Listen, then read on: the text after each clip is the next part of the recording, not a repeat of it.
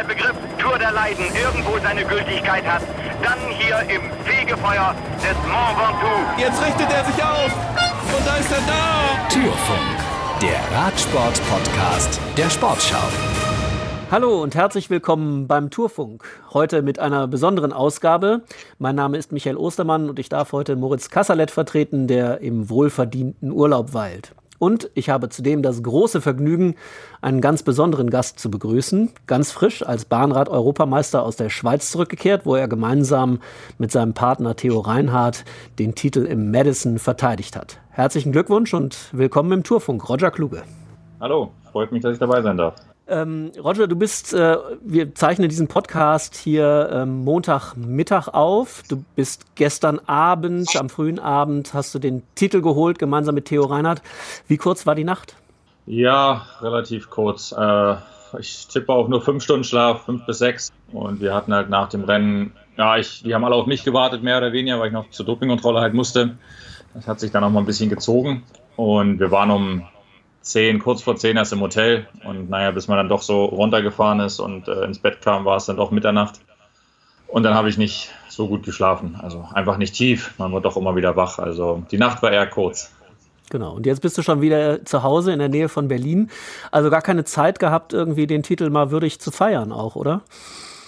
Nee, nicht äh, dadurch, dass ja alle gleich abgereist sind oder einige sogar schon abgereist waren vom, vom kompletten Team. Also ein Teil vom Vierer, die sind ja schon, ich glaube, Freitag ist der erste nach Hause, Samstag sind die beiden Einerverfolger nach Hause.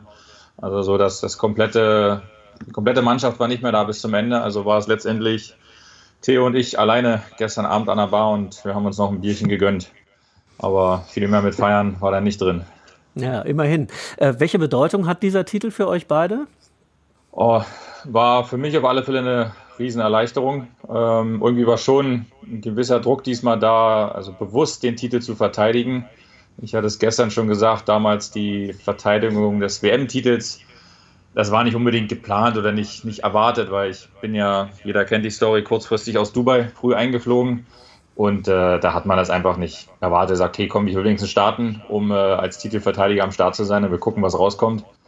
Aber jetzt, äh, dadurch, dass es nur ein halbes Jahr her ist, ähm, quasi die, die, die Momente von München sind eigentlich noch ein Gedanken. Ähm, wollten wir das irgendwie schon eher, die verpatzte, nein, nicht ganz verpatzte, die, die WM war auch gut, aber dort sind wir halt dann letztendlich in einem dichten Feld nur Achter geworden.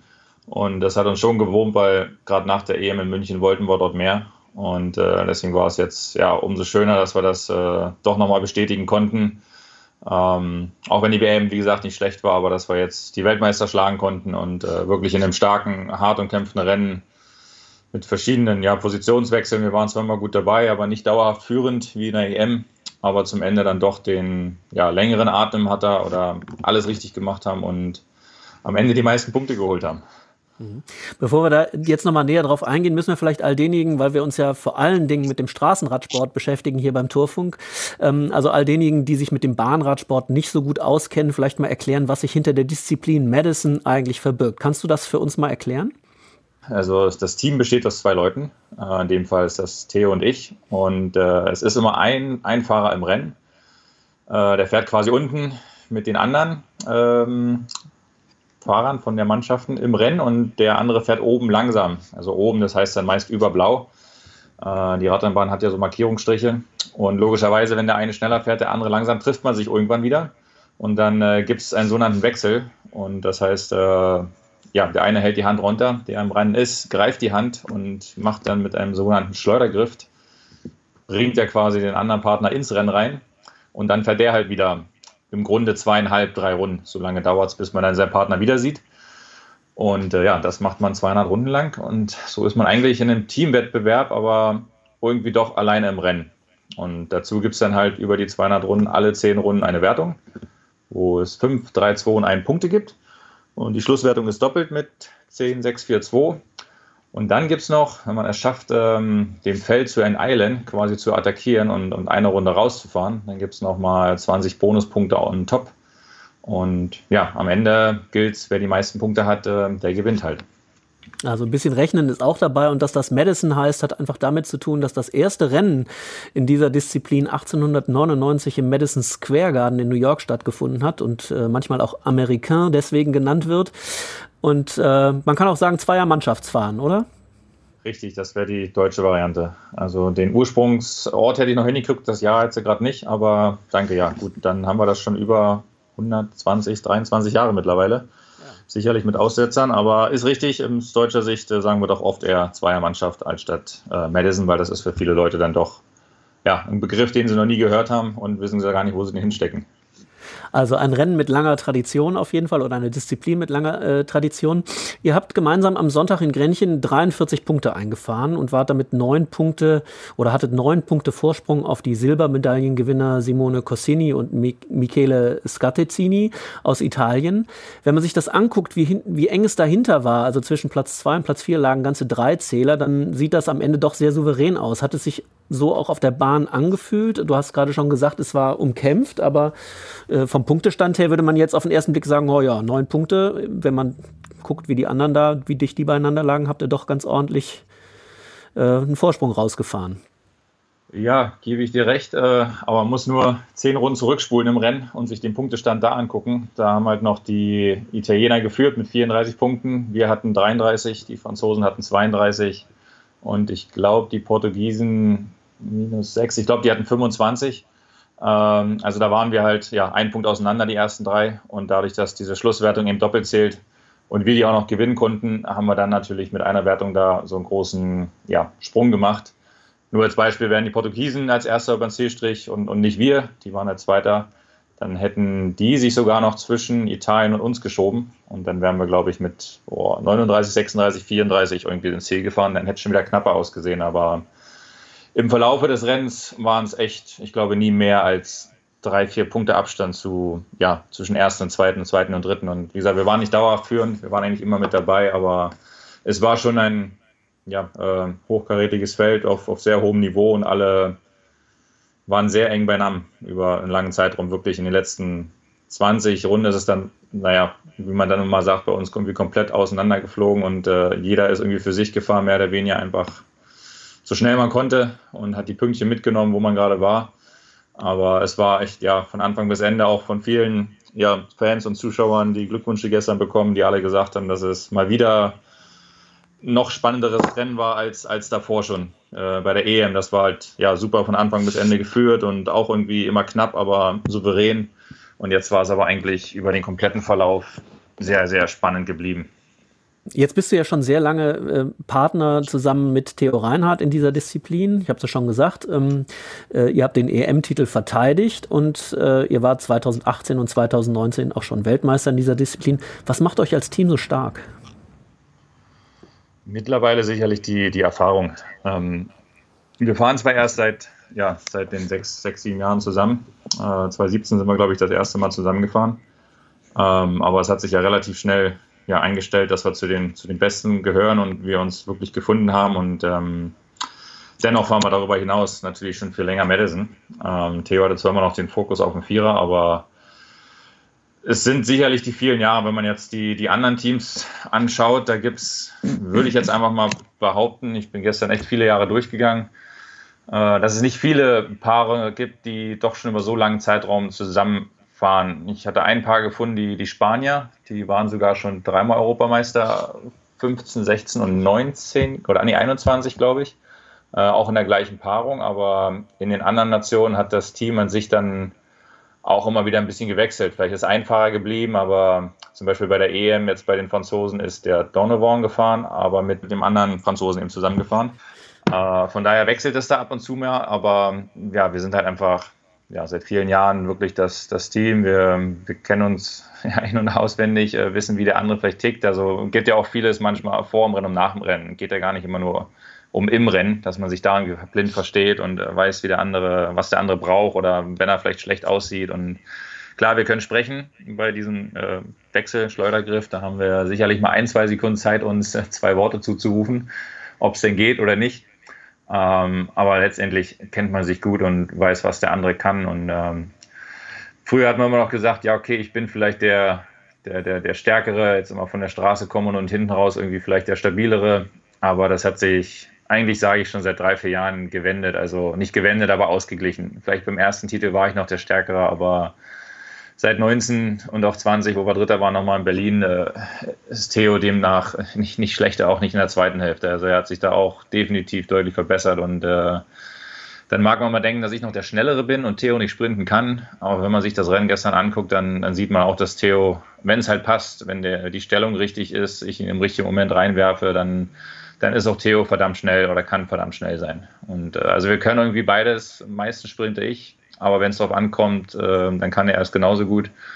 Und auch im Umkehrschluss können wir beide durchaus mal lange gehen äh, und auch eine Attacke fahren. Also eigentlich für das Rennen bestens gewaffnet für alle Szenarien. Das wäre jetzt meine nächste Frage gewesen. Gibt es da so eine Art Rollenverteilung und ein taktisches Herangehen und wie stimmt man sich da ab? Macht man das spontan oder gibt es da so eine Art Matchplan, sage ich jetzt mal, ähm, äh, für, für, für, diese, für diese Runden, äh, was hast du gesagt, 200? Ähm, äh, wie geht man daran?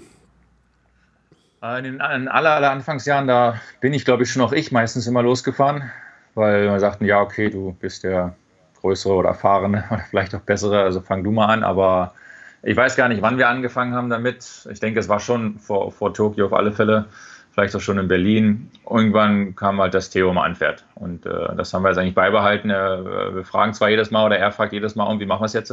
Du oder ich anfahren, aber eigentlich äh, ja, ist er jetzt immer angefahren, ist auch jetzt wieder angefahren, weil wir dann einfach ähm, meistens am, also am besten schon stehen mit den Wechseln äh, auf die erste Wertung. Dann ich, dass ich halt die erste Wertung fahre und äh, das war auch in, in, in, München, doch in München so und äh, auch äh, in Paris so, dass wir da halt die, also ich eigentlich sehr oft die Wertung gefahren bin. Man ist ja immer im gleichen Rhythmus, wenn man das wirklich schafft, äh, alle zweieinhalb Runden zu wechseln. Dann ist ja zehn nur mal ein Vielfaches von, von zweieinhalb. Und deswegen würde das immer wieder passen, wenn ich ja eine Runde vor der oder mit der Glocke eingewechselt werde und ich eigentlich immer die Wertung fahre. Wenn das natürlich irgendwann zu viel wird und ich sage, okay, ich brauche mal eine Pause, also entweder lässt man die Wertung dann aus und man fährt mal nur mit, in Anführungszeichen, äh, oder man muss dann wirklich das versuchen umzudrehen. Das ist aber dann halt ein, ein etwas längerer Prozess, ähm, weil dann derjenige halt, der, der draußen ist, sage ich mal, schneller fahren muss, dass man halt äh, alle drei Runden wechselt anstatt alle zweieinhalb und somit dann der Wechsel sich natürlich ein bisschen verschiebt. Oder einer bleibt mal oben und man wechselt gar nicht und der andere fährt durch. Das ist mir gestern zum Beispiel passiert, aber das war nicht absichtlich. Dann äh, kann man das relativ schnell auch umdrehen. Aber nein, in der Regel haben wir die Routine jetzt, dass Theo anfängt und ähm, ja, ich weiß, wann ich dann losfahren muss drüben. Wir können ja freiwillig entscheiden äh, auf der Gegengrade, wann der zweite Partner losfährt. Und da haben wir zumindest jetzt den Rhythmus, er fährt los, ich bin auf der Gegengrade und dann passt das eigentlich immer ganz gut, dass wir in der ersten Wertung zumindest den Wechsel richtig haben. Dann kommt es immer noch auf die Position an, wo ist man im Feld ob man auch sprinten dann kann oder ob man zu weit hinten ist.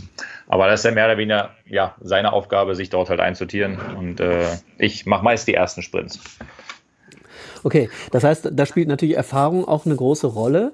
Ähm, du bist ja schon eigentlich immer erfolgreich gewesen auf der Bahn, schon seit der Jugend. Äh, 2008 hast du die Silbermedaille im Punktefahren bei den Olympischen Spielen in Peking gewonnen und das immer auch neben deiner Tätigkeit als Profi auf der Straße. Was hat für dich diese Faszination Bahnradsport, was macht die aus?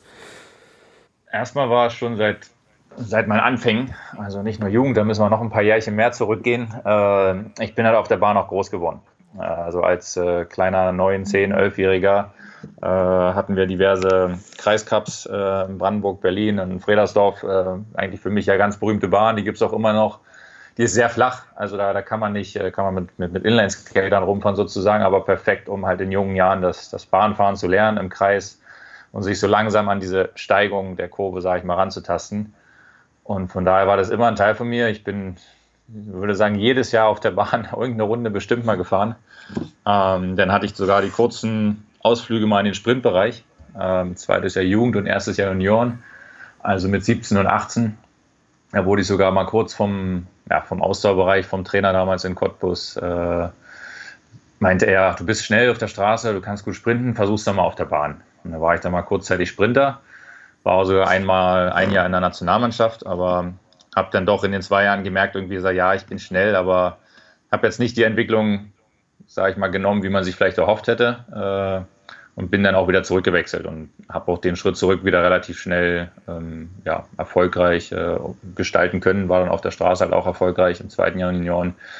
Und dann hat das halt über diese U23 so seinen Lauf genommen, bis hin halt ja, zu ersten Straßenetappensiegen, ähm, auch so 2007, 2008, aber eben parallel immer der Bahn, sage ich mal, treu geblieben, ähm, das Ziel verfolgt, weiter oder wieder in die Nationalmannschaft zu kommen um halt einfach bei, bei Weltmeisterschaften etc. teilzunehmen. Da war Olympia damals, so 2005, 2006, noch gar nicht im, im, im Spiel. Selbst 2007 hatte ich nicht wirklich an Olympia gedacht, glaube sondern ich wollte halt ja bei Weltmeisterschaften, Europameisterschaften Medaillen holen. Und auf der Bahn konnte ich das. Auf der Straße wusste ich da schon, ja, okay, die Chancen sind da, mal ein Rennen zu gewinnen, aber dann doch einer von den ganz vielen Profis zu sein, der da irgendwo gewinnt. Ich glaube, das habe ich doch schon, auch wenn man Träume hat, relativ früh erkannt, dass, dass es dafür nicht reichen wird.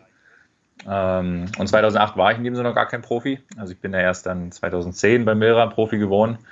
Von daher war 2008 und 2009 immer noch mit dem Kontinentalteam, mit dem LKT-Team Brandenburg damals ähm, schon noch Bahn gefördert und äh, unterstützend. Deswegen hatte ich da schon noch viel Freiraum und ähm, bin mehr Bahn gefahren dann in den zwei Jahren wahrscheinlich noch als ähm, ab 2010 dann, als ich halt Profi wurde. Und dann wurde es auch mit der Bahn ja, ein bisschen weniger, aber wie gesagt, ganz den Rücken habe ich eher nie gekehrt.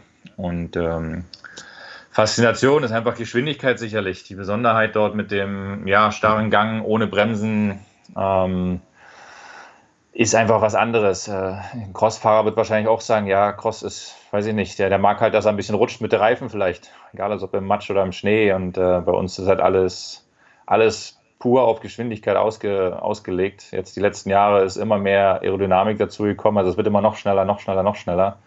Und ähm, ja, es rollt eigentlich immer gut. Man hat so gut wie nie Wind. Normalerweise regnet es auch nie auf der Bahn. Also das ist dann die Vorzüge, die ich immer ja, nicht missen möchte, wenn ich immer auf die Bahn zurückkehre gegenüber die Straßenrennen oder Straßentrainings, die man dann absolvieren muss. Wir kommen gleich noch äh, auf, auf, die, auf den Straßenradsport auch zu sprechen, aber äh, Deutschland ist ja im Bahnradsport eigentlich sehr erfolgreich. Also wenn wir jetzt mal auf diese EM gucken, ne, sieben Goldmedaillen, eine Silber- und fünf Bronzemedaillen. Ähm, und dennoch hat man das Gefühl, der Bahnradsport äh, lebt so ein bisschen so ein Schattendasein. Äh, woran liegt das deiner Meinung nach? Naja, wir haben wahrscheinlich einfach nicht so viel TV-Auftritte übers Jahr verteilt. Es sind dann immer nur diese Highlights. Ähm, EM, WM, Jetzt die Nations Cups, wie sie jetzt ab dieses Jahr heißen, Weltcups, wurden zwar auch immer übertragen, aber früher vielleicht im, im Winter. Jetzt sind sie ja erst seit äh, ein, zwei Jahren, seit letzten Jahren im, im, Sommer wieder gerückt. Vermutlich ist es im Winter mit dem äh, ja, Wintersport vielleicht irgendwie kollidiert, dass da die, die Sportzuschauer, Fans, äh, Fernsehfans, wie auch immer, nie davon groß was mitgekriegt haben, dass vielleicht noch die Bahnen sind und wo wir nicht erst jetzt äh, über ich würde schon sagen, über viele Jahre hinweg waren wir erfolgreich im Bahnradsport. Sei es eben damals äh, wirklich 2008 mit den, mit den Bahnsprintern noch, mit Levi, wo sie halt mehrmals Medaillen geholt haben bei Olympia WM im Teamsprint. Dann wurden sie irgendwann ja abgelöst von den Mädels mit äh, Christina und Miriam. Dann haben die halt äh, ja über mehrere Jahre Medaillen geholt. Jetzt haben wir die neuen äh, erfolgreichen Mädels mit äh, Lea, Emma und Pauline. Also dazu die Frauen, Vierer noch. Also wir sind eigentlich präsent und ich glaube schon, dass es in den letzten Jahren ähm, ja deutlich äh, publi mehr publiziert wurde und äh, viel mehr Bahnradsport gezeigt wurde. Und ich glaube, gerade durch Olympia, der Goldmedaille vom Vierer der Frauen, hat da schon nochmal einen guten Schub gegeben, dass man dort doch, ja, von der Randsportart brauchen wir nicht ganz reden, also, also so weit weg sind wir doch nicht, aber dass es einfach doch ein bisschen mehr Bekanntheit bekommen hat noch. Und ähm, ja, die, die Titel wiederholen sich ja. Also ich glaube schon, dass der Bahnradsport nicht ganz uninteressant ist. Äh, ich glaube auch diese neue Serie, die jetzt die UCI gebracht hat, diese Champions League, hat auch durchaus Gefallen gefunden. Es waren in den einzelnen Städten durchaus angenehme Zuschauerzahlen vor Ort und gut, die Einschaltquoten kenne ich nicht, aber ich glaube, das Format, was sie da bringen, ist zumindest für den Zuschauer am Fernseher zu Hause oder vor Ort auf alle Fälle auch spannend und interessant. Und ähm, ja, die Sechs-Tage-Rennen, die sind leider die letzten Jahre ein bisschen weggebrochen. Das war sonst immer auch noch so eine große Stütze vom, dann zwar meist nur Männer-Ausdauerbereich, Bahnradsport, aber wenn man dort eben nach Gent geht oder nach äh, Rotterdam, die sechs Tage Rennen, die sich auch noch am Leben gehalten haben, da sieht man schon, okay, Bahnradsport ist interessant. Da kommen halt wirklich äh, täglich ja, 3.000, 4.000, 5.000 Zuschauer in die Hallen und äh, sicherlich ist es ein bisschen Sport und auch Event-Spektakel äh, irgendwie und äh, ein bisschen Party dabei, aber ohne den Sport würden sie dann trotzdem nicht in die leere Halle kommen. Mhm. Jetzt ähm, hast du es schon gesagt, also Vermarktung und TV-Präsenz ist sicherlich das, ein, das eine.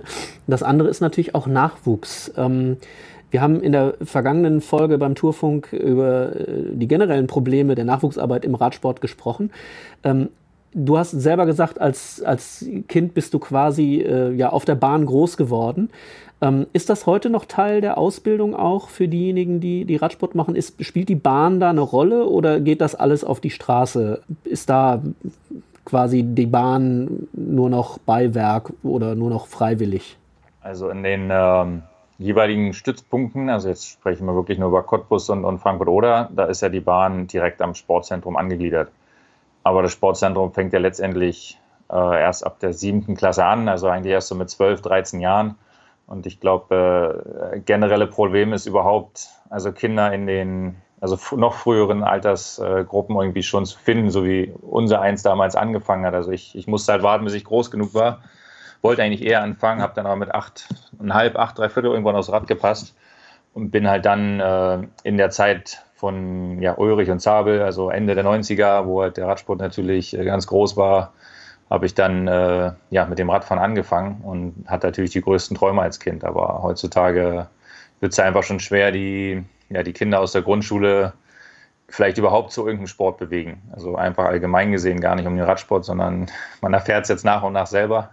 Unsere große ist sieben und äh, ja, die fährt schon gerne Fahrrad, aber sagen wir mal gemütlich eher. Und äh, ich glaube, das ist eher allgemein vielleicht schwierig, gar nicht ein Problem, aber einfach schwieriger, wirklich äh, die Kinder heutzutage zu begeistern für jegliche Sportarten. Und ähm, zudem, wenn natürlich kein Nachwuchs da ist in den Vereinen, dann ähm, ja, sind nach und nach die Rennen weggefallen. Also ich bin jetzt uninformiert in dem Sinne. Ich weiß gar nicht, ob wir die Kreiscups noch haben, aber damals bin ich der Meinung, gefühlt bin ich alle zwei, drei Wochen wahrscheinlich zu irgendeinem Rennen gefahren. Das war nicht nur Bahnrennen, das war halt eine Serie, aber bestehend, bestehend auch als kleinen, aus kleinen Rundstreckenrennen oder Kriterien. Dann sicherlich mal ein Rennen in Fredersdorf, mal ein Rennen in, in Frankfurt auf der Bahn, ein Rennen in Cottbus auf der Bahn oder in Forst. Und so hat man halt äh, ja, alles irgendwie abgedeckt. Äh, aus Cottbuser und Frankfurter Sicht war halt die, die Querfeldein-Variante nie so der, der Mittelpunkt. Das war dann eher hier in Potsdam, Kleinmachnow. Darauf habe ich sich halt spezialisiert. Aber die Bahnen gibt es schon noch. Also sobald die Kinder dort anfangen, bin ich mir ziemlich sicher, dass die, die Trainer in den jungen Altersklassen sicherlich mit den äh, ja, Radfahrer, Fahrerinnen auch auf die Bahn gehen, um einfach manchmal wettermäßig als Ausgleich, wenn es vielleicht doch zu da regnet, dann können sie in Cottbus da immer noch überdacht im Kreis fahren und können halt mit dem Straßenrad schon mal gucken, wie sich das dann so anfühlt, äh, neben so einer schrägen, schrägen Wand zu fahren und vielleicht mal für fünf Zentimeter raufzufahren und wieder runter. Also da kriegt man, denke ich, schon relativ früh äh, ja, die Möglichkeit auf alle Fälle, sich mit der Bahn anzufreunden. Ähm, jetzt äh, gibt es ja noch andere große Bahnradnationen, also Großbritannien beispielsweise hat große Erfolge gefeiert, Australien natürlich, äh, viele andere noch. Machen die was anders oder sogar noch besser oder ähm, kann man es gar nicht sagen, weil die Deutschen ja in der Weltspitze gut vertreten sind? Da müsste man halt ja wirklich in die, in die unteren Strukturen gucken. Da habe ich jetzt auch keinen Einblick. Ähm, aber sicherlich hat bei denen geholfen, dass äh, ja, Großbritannien, wann ist äh, Wiggins und so das erste Mal Olympiasieger geworden auf der Straße 2012 im Zeitfahren und äh, 2008 natürlich schon, glaube ich, im Vierer. Also da, wo der deutsche Vierer halt äh, Probleme hatte, sich überhaupt noch zu qualifizieren oder halt gar nicht mehr qualifiziert war. Wir hatten halt 2000 unsere, unsere Hochzeit, sagen wir mal, wo ja, Robert Bartko Doppel-Olympiasieger geworden ist und ja, der deutsche Vierer zusammen mit Tour de France Erfolg Ende der 90er der Radsport sowieso hoch im Kurs stand. Aber seitdem ist es halt auf der Bahn dann, ja, wurde es immer schwieriger. Man hat den Anschluss verloren. Aus welchen Gründen weiß ich jetzt nicht so wirklich. Ähm, bis halt dahin, dass man sich 2008 und 2012 gar nicht mehr qualifiziert hat für Olympia. Und seitdem halt, ähm, ja, es aber wieder einen Aufschwung gibt. Ähm, man hat sich dann wieder qualifiziert, man ist auch bis auf Platz 5, 6, 5 halt äh, wieder rangefahren oder vorgefahren. Also man gehört nach wie vor zu den Besten und der ausschlaggebende Punkt aber sicherlich Australien und Großbritannien und auch Dänemark, die waren halt ähm, bei Olympia dann erfolgreich. Also auf der ganz großen Bühne, ob jetzt 2,8, 2,12, 2,16 halt.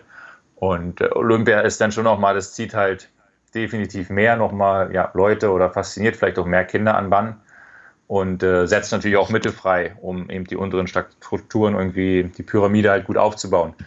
dass unten da irgendwie auch genug äh, angeboten wird, vielleicht für, für Nachwuchs äh, und auch gefördert wird, dass es halt dann oben, oben raus für ja, die Spitzenathleten reicht, die dann da weiterhin wieder Folge sorgen. Und ich denke, das ist halt ja wahrscheinlich noch ein längerer Prozess. Wie gesagt, der Vierer im Männerbereich ist jetzt zumindest wieder, ja, hat sich zweimal qualifiziert und wir werden uns mit sehr hoher Wahrscheinlichkeit auch jetzt für Paris wieder qualifizieren.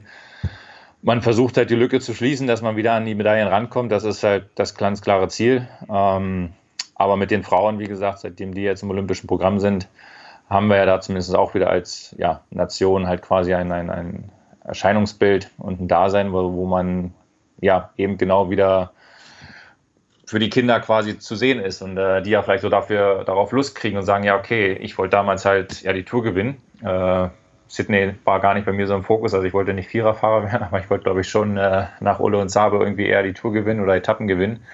Ähm, aber wenn halt 2021 äh, irgendwelche 8, 9, 10-jährigen Mädels vielleicht am Fernseher geguckt haben, weil sie allgemein Sport verfolgt haben oder Olympia und dann vielleicht die, die Radfahrerin gesehen haben und dann vielleicht noch in der Nähe sind von der Radrennbahn irgendwie und das mal gehört haben und ja, dann auf einmal den Willen haben, zu Mama, Papa vielleicht sagen, hey, möchte ich mal probieren oder finde ich toll, möchte ich auch, dann dauert es aber natürlich zehn Jahre, bis die dann bei Olympia sind. Also ich denke oder ich hoffe, die, die Wende haben wir schon längst, längst geschafft und ähm, es geht wahrscheinlich nach oben, aber bis man da dann die, die Früchte erntet, äh, das kann vielleicht noch, noch ein Olympiazyklus dauern. Also wenn wir sind, ob 24 die Mädels das nochmal wiederholen können, ob äh, wir im Männerbereich vielleicht hoffentlich noch dichter an die Medaille rankommen, im Idealfall vielleicht sogar mal wieder um die Medaille mitfahren, das wäre auch schön. Ähm, aber vielleicht dann darüber hinaus äh, bis 28, dann könnte man schon eher gucken, okay, was hat sich seit Tokio 21 getan. Aber ich glaube, jetzt ist es da noch ja, zu früh, äh, um vielleicht das zu sehen. Auf deine eigenen äh, Olympia-Ambitionen für 2024 kommen wir später auch noch zu sprechen. Ich würde jetzt aber dann trotzdem gerne mal einmal nochmal auf die Straße wechseln. Du hast äh, es ja eben schon gesagt, also die Bahn war immer, immer wichtig für dich. Ähm, du hast versucht, diesen Spagat hinzubekommen, als Straßenradprofi auch weiter für die, äh, äh, auf der Bahn aktiv zu sein. Wie schwierig war dieser Spagat? Das äh, ja, wurde mir immer hoch angekreidet, dass ich das irgendwie immer ganz gut hingekriegt habe. Aber wie schon anfangs gerade erklärt, ähm, mache ich das einfach schon mein Leben lang. Also dieser Spagat, was für, für andere von außen betrachtet äh, so beeindruckend ist, weil es vielleicht doch, oder nicht vielleicht, es ist sehr verschiedene, irgendwo sind zwei verschiedene Disziplinen. Es ist so allgemein Radsport, aber Straßenradsport ist halt nicht zu vergleichen mit Bahnradsport. Ähm, aber dadurch, dass das einfach immer bei mir drin war und ich ja alljährlich, wie gesagt, mindestens diese ein, zwei Runden oder ein, zwei Rennen oder wie auch immer immer auf der Bahn geblieben bin, war das für mich einfach normal. Es gehörte dazu. Ähm, wie auch jetzt vielleicht ein Crossfahrer. Ich meine, ich bin froh, dass ein, ein Van und äh, um die Brücke zur Straße zu machen äh, und von Art irgendwie nie auf die Bahn kommen. Die machen ihr Leben lang Cross und sind immer auch schon Straßenrennen gefahren. Also da wundert es einen nicht, dass sie irgendwie beides können und auch nach den Wechsel mehr zum Straßensport jetzt auch immer noch gut sind im, im Crosssport. Aber im Bahnradsport würde ich einfach mal behaupten, sind sie vielleicht, werden sie nicht so gut. Wer weiß, ich bin froh, dass sie nicht fahren äh, weil jeder weiß um, um die Motoren oder das Talent der beiden.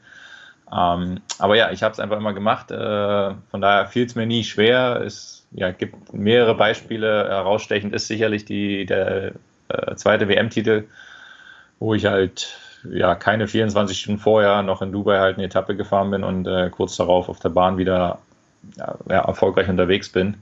Gibt aber auch andere Beispiele, die das halt länger machen. Der Italiener, der Viviani, der der Olympiasieger im Omnium aktuell ist, der hat es halt jetzt erst in München, also letztes Jahr im August bei der EM gezeigt. Der fährt halt fünf Stunden Straßenrennen, wird, glaube ich, selber vielleicht sogar Zehnter, also fährt er bis zum Ende zum Sprint und äh, fährt drei Stunden oder fünf Stunden später auf der Bahn abends äh, Ausstellungsfahren und wird halt Europameister. Also ich glaube, wenn man einiges will äh, im Kopf eines Athleten irgendwie, dann, dann, dann geht das schon. Man muss nur vorher darauf eingestellt sein. Dann äh, kann man vielleicht irgendwelche wissenschaftlichen Ansätze von, von Trainern oder was halt einfach die Wissenschaft belegt im Sportler-Dasein widersprechen. Weil würde eigentlich jeder sagen, boah, nach fünf Stunden Radrennen, nee, da bist du müde K.O. oder nach sechs Etappen und dann noch Flug über Nacht und kommst du da an, äh, kann ja nicht gut sein, weil andere also auch wir bereiten uns ja auf Radrennen manchmal vor, Training und dann macht man zwei Tage Pause, dass man dann frisch ist und alles geben kann und das am besten drauf ist. Aber es gibt halt auch Beispiele, die das widerlegen. Man muss nicht unbedingt frisch sein, wenn man wenn der Motor vielleicht einmal läuft und man einfach das, wie gesagt, das Große glaube ich, echt mental vorher richtig eingestellt ist, dann, dann ist eben so ein Spagat immer wieder möglich. Und von außen sah das vielleicht ja, schwer aus. Also, wie geht das, wie geht das? Aber man geht ja immer mit dem Ziel dahin. Und ähm, ja, ein bisschen Vorbereitung habe ich trotzdem gemacht zu Hause. Bin vielleicht ein, zwei Mal auf der Bahn gefahren, bevor ich wirklich zu so einem, mit Ausnahme von der WM jetzt da nach Dubai, äh, habe ich schon ein, zwei Vorbereitungstrainings gemacht. Aber ich brauchte halt keine Woche Trainingslagervorbereitung, weil auch die Massenstartwettbewerbe, ob jetzt das Madison oder Punktefahren oder das Omnium, das ist ja nicht so spezifisch wie zum Beispiel die Vierermannschaft. Also da wäre ich sicherlich, da würde ich den Spagat nicht so leicht meistern, einfach weil ich im Vierer lange nicht mehr unterwegs gewesen war und auch äh, nicht so viel mit den Jungs trainiere und dass dieser stehende Start und äh, ja einfach wie gefahren wird heutzutage, da bräuchte ich sicherlich auch erstmal ja, ein paar mehr Trainingstage mit den Männern, um ähm, eben das zu verkraften. Aber so ein fliegender oder Massenstart, wo das Rennen halt rollt und das Rennen wird halt nicht in, der, in den ersten 16 Runden entschieden, da ist es halt nicht so ausschlaggebend. Da kommt man als Straßenfahrer schon ganz gut damit klar. Mhm. Jetzt ist dein Vertrag in der World Tour beim Team Lotto Sudal äh, nicht verlängert worden Ende des Jahres. Bis dahin warst du quasi hauptsächlich auf der Straße unterwegs. Ähm, warum hat, ist dieser Vertrag nicht verlängert worden? Was war ausschlaggebend dafür, dass du nicht mehr als Straßenradprofi in der World Tour unterwegs bist? Da geht die Frage an den Falschen raus quasi. Die, ich würde sie gerne beantworten können, aber so eine richtige Antwort gab es halt nie. Ähm, von daher, ich wäre schon noch ja, gerne diese ein, zwei Jahre, vielleicht sogar drei, vier Jahre weitergefahren. Aber der, ich nenne es mal ganz allgemein, der Markt äh, hat es irgendwie nicht hergegeben, dass auch ein anderes Team irgendwie, ja, Interessen gab es, aber so die letzte, letzte Entscheidung zu sagen, ja, okay, doch, wir nehmen ihn oder wir brauchen ihn. Zu der Entscheidung ist es halt leider nicht gekommen und aus äh, Lotto-Team-internen Sicht hieß es halt so mal im, einem Jahr schon im Winter, naja, ist ja nicht mehr der Jüngste und äh, mal gucken, wie das Jahr so läuft, aber es lief wackelig an oder holprig mit halt Krankheiten, aber eigentlich ab, ab Sommer hatte ich wirklich ähm, stabile Leistungen und äh, man konnte nichts an der Mecker, nichts an der Leistung aussetzen und irgendwie sagen, ja, nee, wir sehen jetzt kein Potenzial mehr in dir oder du, deine Leistungskurve geht nach unten oder so. Die Argumente hatten sie halt nie. Von daher weiß ich nicht wirklich, warum, wieso sie sich dagegen entschieden haben. Am Ende ging es noch ums Geld, aber dass sie angeblich kein Geld haben. Aber sie haben mir nicht mal ein Angebot gemacht. Also selbst für das Minimumgehalt ähm, hätten sie mich nicht nehmen wollen. Und da sind wir denen schon ja, mehrfach entgegengekommen. Aber ich weiß es nicht, was intern ist. Ich fand es äußerst schade, traurig. Auch die, die Sportler selber im Team. Einige waren selbst im, im November noch beim Sechstagerennen überrascht, dass ich nächste Woche nicht beim Teamtreffen bin. Auch Personal, also Ärzte oder Osteos, die haben bis zu dem Zeitpunkt wie auch noch nicht gewusst oder gedacht, dass ich dann raus bin und die waren alle schockiert. Also die Frage müsste ans Teammanagement gehen, aber ich glaube, sie können auch keine wirkliche Antwort geben oder verstecken sich hinter irgendwas. Es klingt nicht so, als hätte es da wirklich eine gute Kommunikation gegeben und äh, als ob der Stachel da auch tief sitzen würde. Täuscht der Eindruck? Nee, noch kommuniziert, kommuniziert wurde schon viel und auch lang. Ähm, die, das ganze also Prozedere um die Vertragsverlängerung, die hat eigentlich sogar schon 2021 angefangen äh, obwohl ich noch für 22 den Vertrag hatte. Aber es wurde einfach immer wieder ja, aufgeschoben, aufgeschoben. Anfangs noch aus Gründen, wo man sagt, ja, okay, da ging es halt mit dem neuen Sponsor, dass wir sagen, ja, erst wenn wir irgendwie den für, dies, das für 23 klar haben, dann können wir uns wieder um die nächsten Fahrer kümmern oder so. Aber ja, im, erst im Laufe der Saison 22 wurde es dann so immer, okay, jetzt schieben sie immer noch, aber eigentlich gibt es keine, keine Gründe. Also dann war es wieder der Leistungsnachweis, der vielleicht Anfang des Jahres aufgrund von Krankheiten gefehlt hat ähm, dass es da weiter hinausgeschoben haben. Und ja, irgendwann ab Sommer wurde man dann so langsam auch informiert, ja, macht dir mal nicht so große Hoffnungen.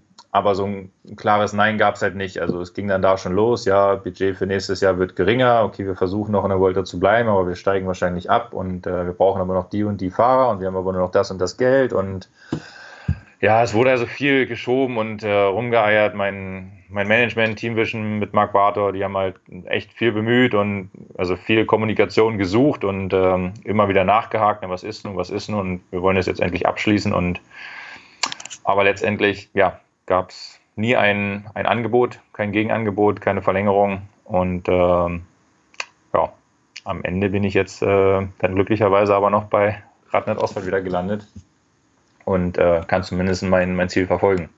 Ja. Äh, da kommen wir gleich drauf auf die Rolle auch im neuen Team. Äh, nur jetzt warst du ja immer ein wichtiger äh, Sprintvorbereiter auch für Caleb Youn. Youn ist weiter im Team. Ähm, ihr wart auch oder seid befreundet. Ähm, äh, da war aber auch nicht so, dass du den Eindruck hattest, dass Caleb da noch was für dich hätte tun können oder wollen?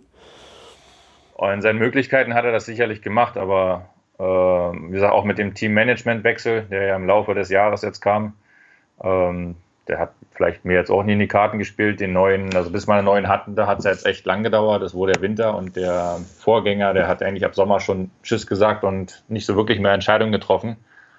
Und äh, dann ging die ja, Entscheidungskraft oder Gewalt, sage ich mal, mehr in, das, äh, in die Gruppe der sportlichen Leiter über. Und äh, ja, die hatten ihre Gründe, mich eben nicht zu verlängern und äh, haben, glaube ich, Caleb auch nicht wirklich so wirklich angehört oder nicht zugehört. Ich hatte mit Caleb haben wir ein sehr gutes Verhältnis über die Jahre, klar, und er hätte mich gerne noch weiter behalten. Ich habe auch, weiß ich jetzt gar nicht, bestimmt drei, ich denke drei mindestens, vielleicht waren es auch vier äh, oder fünf, sagen wir mal, gute Rennen, nicht nur Sieger, aber auch äh, Podiumsplatzierungen mit äh, Arnaud Delis erreicht und hatte auch mit ihm am Ende der Saison gesprochen und sagt, ja, wenn äh, sieht gerade aus, als wenn so irgendwie was gegen mich haben oder mich nicht wollen, aber wenn du ein gutes Board einnehmen würdest, dann hilft das vielleicht und bin mir sicher, dass er es gemacht hat, wenn sie ihn gefragt haben. Aber selbst wenn sie ihn fragen, vielleicht haben sie hingehört, aber das auch einfach nur als ja, links rein, rechts wieder raus. Und weil sie vielleicht schon andere Pläne und Gedanken hatten. Also dann war mal dieser, dieser Alterspunkt stand im Winter. Aber eigentlich konnten sie den auch nicht bringen, weil der, ich sag mal, Ersatz jetzt für mich ist der Italiener, äh, Jacopo Guarneri. Der ist nur ein Jahrgang jünger, also aber ziemlich genau in einer ähnlichen Position, vielleicht eher der Letzte. Ich war ja so eher zweit, dritt, viertletzter. Ähm, aber den haben sie halt reingenommen, deswegen war das Argument dann irgendwann Alter, konnten sie nicht mehr bringen. Argument Leistung ging eigentlich auch nicht und naja, Geld hatte ich schon gesagt. Das, ich weiß es nicht. Es ist ja schade, wie es so zu Ende gegangen ist und schade, dass äh, in dem Sinne andere entschieden haben über, über meinen Karriereverlauf und man das Athlet, als Athlet nicht irgendwie selber in die Hand hat und sagen kann, ja, okay, jetzt jetzt reicht es mir vielleicht, ich sehe ein oder ich, ich, ich möchte das nicht mehr, ich, ich kann das nicht mehr. Das, äh, Straßensport ist nun mal, ja, man ist viel, viel unterwegs, äh, hoher Aufwand an Zeit geht einfach äh, drauf und ähm, man kommt sicherlich an den Punkt, wo man sagt, boah, nee, das, jetzt wird es mir doch zu stressig oder zu gefährlich oder keine Ahnung was, aber an dem Punkt war ich noch nicht und ähm, ja, ich fahre ja noch weiter Radrennen, auch auf der Straße und ähm, wer weiß, vielleicht gibt es sogar noch mal einen Weg zurück. Äh, man sagt niemals, niemals nie. Aber jetzt bin ich erstmal da, wo ich bin. Äh, damit bin ich auch glücklich und äh, gucke eher nach vorne als nach hinten. Und ähm, ja, versuche das, das Positive zu sehen und nicht zu viel über die Vergangenheit nachzudenken. Mhm. Du hast, hast es schon gesagt, du fährst jetzt für das Continental-Team Radnet Oswald. Ähm, und trotzdem haben die Schlagzeilen Ende des Jahres gelautet, ähm, Kluge beendet seine Straßenlaufbahn. Ähm, warum? Kann man das so sagen? Das ist ja gar nicht richtig. Ja, ist jetzt wahrscheinlich, muss man, ab wann sieht man sich als, als Straßenprofi? Es ist halt wirklich erst ab der zweiten Liga. Ich meine, viele Teams, äh, auch Radnetz Oswald, also viele Kontinentalteams, auch andere in Deutschland, die, die arbeiten schon recht professionell und bieten den, den Radfahrern, also den kleinen Profis, sagen wir mal, eine sehr gute Grundlage und fahren viele Straßenrennen schon. Aber irgendwo wird es halt aufs äh, ja, Gehalt dann wahrscheinlich runtergehen. Profi ist halt der, der davon leben kann. Und viele im Kontinentalbereich, Kontinentalbereich können davon halt nicht leben. Also die gehen dann, entweder gehen sie auch zur Schule, gehen studieren oder gehen halt schon arbeiten und gehen auch nebenbei und versuchen halt irgendwie doch den Sprung zu schaffen noch. Ähm, von daher ist da wahrscheinlich der Unterschied, dass sagt, okay, meine Straßenkarriere als Profi bei großen Rennen, also eine Tour wird sicherlich, also wahrscheinlich nicht mehr kommen, definitiv nicht dieses Jahr. Und auch irgendwelche großen Klassiker wird es nicht mehr geben, voraussichtlich. Aber ähm, von daher passt das irgendwas, man sagt, okay, Straßenkarriere 2010 bis 2022 ist jetzt beendet. Aber die Bahnkarriere, die eigentlich schon seit ja, international 2006 irgendwo angefangen hat, die läuft noch. mindestens bis 24. Mhm, du hast schon gesagt, also jetzt äh, sozusagen von der World Tour runter in die dritte Liga, das ist ja vor allen Dingen auch irgendwie ein wirtschaftlich ein schwieriger Schritt. Äh, du bist jetzt eben nicht Student und noch jung, sondern Familienvater. Wie, wie geht das ökonomisch? Schwierig, sagen wir mal so. Äh, leicht ist es definitiv nicht. Äh, das hat uns, ja, wir waren darauf nicht wirklich vorbereitet. Also weder ich, auch das Management äh, hätte nie gedacht, dass wir jetzt in der Situation sind, wo wir sind. Ähm, also von daher ist das schon ein großer Brocken, den wir irgendwie schlucken mussten. Aber ja, wir sind jetzt nicht ganz, äh, ganz schlecht aufgestellt, aber es ist halt richtig, klar, wir sind, äh, ich bin ja zweifacher Familienvater. Ähm, wir haben jetzt letztes Jahr, sind wir jetzt eingezogen ins Haus und hatten halt, naja, jeder macht so seine eigenen finanziellen äh, Prognosen oder, oder Pläne und da war halt schon der Plan noch, also mindestens bis 24 Profi zu sein, wenn nicht sogar vielleicht noch, also ich hatte eigentlich mal gesagt, bis ich 40 bin, wenn ich gesund und munter bleibe und noch Spaß und Lust habe und ich noch gebraucht werde, dann konnte ich mir immer schon vorstellen, dass ich bis 40 durchaus noch auf der Straße halt ja, Profi bin oder einfach Fahrrad fahre. Ähm, ich bin ja erst mit 24, 22, 24, heute werden ja viele mit 19 schon Profi, also man ist damit jetzt wirklich schon alt, aber man muss halt gucken, wann man letztendlich angefangen hat. Und von daher konnte ich mir das immer vorstellen und so waren natürlich auch ein bisschen die Gedanken, so, ja, okay, das geht jetzt noch ein, zwei Jahre, also machen wir mal die Finanzierung so und so und jetzt fällt man da halt ganz schön weit ab und muss halt gucken, dass man ja, aus allen Ecken irgendwie was zusammenkratzt.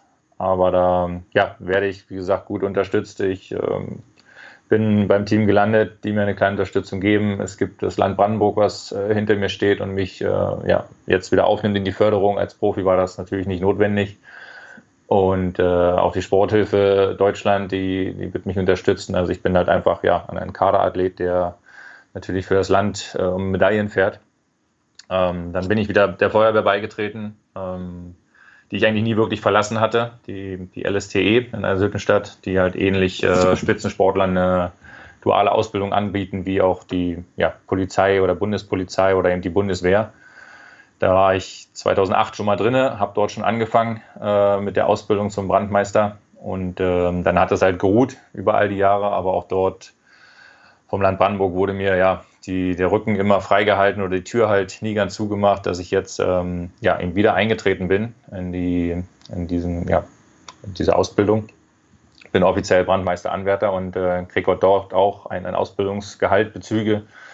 Und so versucht man halt ja, über viele kleinere ähm, Baustellen oder Einnahmequellen die Lücke irgendwie zu schließen, um wenigstens noch Essen auf den Tisch zu kriegen für die Familie. Keine leichte Situation und der Fokus liegt aber jetzt ganz äh, auf der Bahn. Also klar, Straßenrennen gibt es auch, aber der, der Fokus liegt auf der Bahn mit vor allen Dingen Blick auf die Olympischen Spiele 2024 in Paris. Ähm, wie sieht der Weg bis dahin aus? Ja, ist richtig. Ähm, die Qualifikation hat ja jetzt gerade angefangen. In, für uns hat sie sehr gut angefangen. Also klar, der Erfolg ist das eine, aber die Qualifikation das andere. Haben wir natürlich die Maximalpunkte abge räumt erstmal oder in die Tasche gepackt. Und ähm, die nächsten drei, vier Wochen stehen noch zwei Nations Cups für mich an. Den dritten werden wir dann nicht fahren. Dann werde ich halt eine, eine, kleine Pause machen und eben bei der Feuerwehr die Ausbildung anfangen zum Beispiel. Dann haben wir im August die WM als äh, ja, größten Qualifikationswettkampf. Da gibt es dann die, die meisten Punkte für die äh, Olympia-Qualifikation.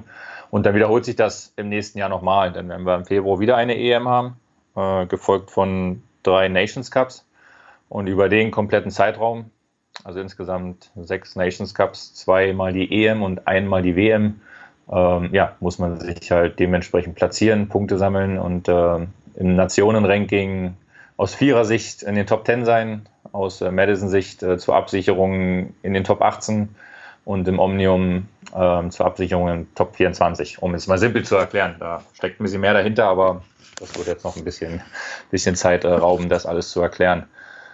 Ähm, ja, das ist der Fahrplan nach Paris. Und ähm, zwischen den Bahnrennen, wie gesagt, wird es das ein oder andere Straßenrennen schon geben. Ich habe äh, Ende März eine kleine Rundfahrt in, in Holland geplant. Olympias Tour heißt die, bin ich damals schon mal gefahren, jetzt viele Jahre nicht mehr.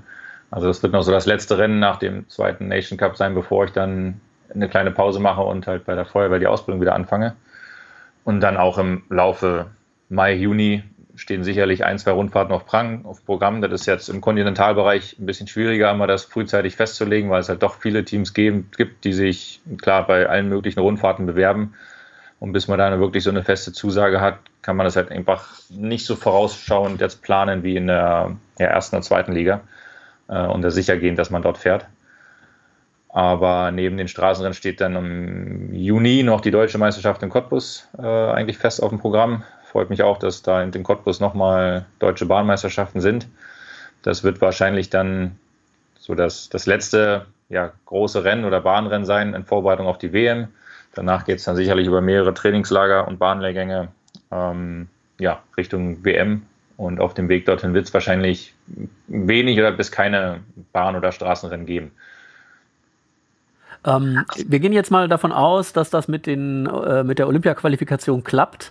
Dann werden das deine fünften Olympischen Spiele, wenn ich das richtig sehe. Ähm, was treibt dich an, da jetzt nochmal äh, auf die große Bühne zu treten? Richtig, fünf, naja, einmal die fünf, äh, sagen wir die Ringe. Es gibt fünf Ringe.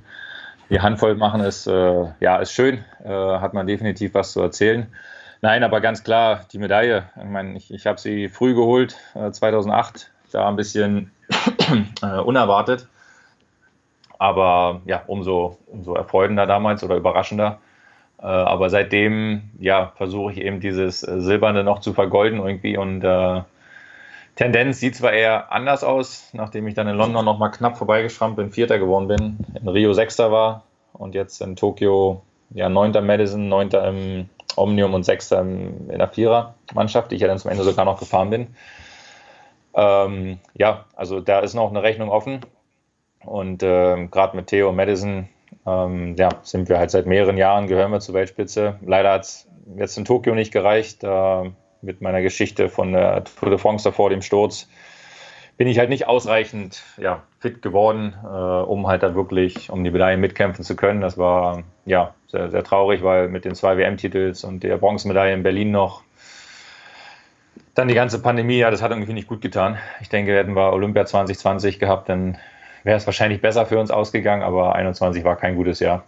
Und äh, ja, von daher ist es da leider auch nicht vergoldet worden, die silberne. Und ja, noch bin ich nicht müde, wie gesagt. Ich bin da immer noch äh, ja, hungrig und äh, habe immer noch Spaß und kann, wie gerade gezeigt, äh, gestern mit Theo immer noch um den Sieg mitfahren. Auch im Omnium, tags zuvor war ich jetzt nicht weit weg mit einem ja, guten vierten Platz, wieder knapp an der Medaille vorbei, aber ich bin noch nicht abgehangen als, als alter Mann im Bahnradsport. Genau, und dann wäre das nochmal eine Olympiamedaille, wenn alles gut geht, vielleicht sogar die goldene und danach ist dann Schluss? Hm, ja, wird jetzt immer gefragt.